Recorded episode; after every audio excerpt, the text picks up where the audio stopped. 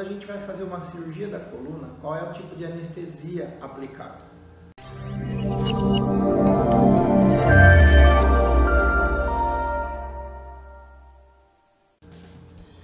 Gente, estou respondendo algumas perguntas que me foram enviadas. A Jussara me fez duas perguntas através de um comentário no meu canal do YouTube.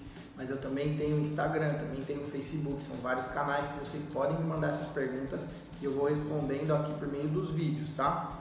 Mas para você saber que eu respondi para você, você tem que se inscrever no canal, ativar as notificações, o sininho lá e aproveite e já dá um like nesse vídeo aí, que é para mais gente ter acesso a esse tipo de conteúdo.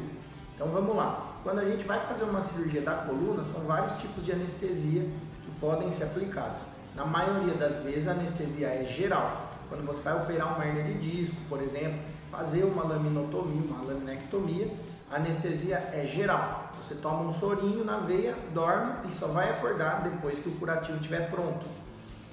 Alguns procedimentos, como biópsias, bloqueios, alguns tipos de cirurgia por endoscopia da coluna, podem ser feitas com anestesia local e sedação, mas a maioria das vezes, para a segurança do paciente e para mais controle nos, nos, nas vertentes ali da técnica da cirurgia, a gente opta pelo tratamento com, com anestesia geral, tá bom? Espero que vocês mandem mais dúvidas aí para eu poder ir respondendo para vocês. Obrigado e até a próxima.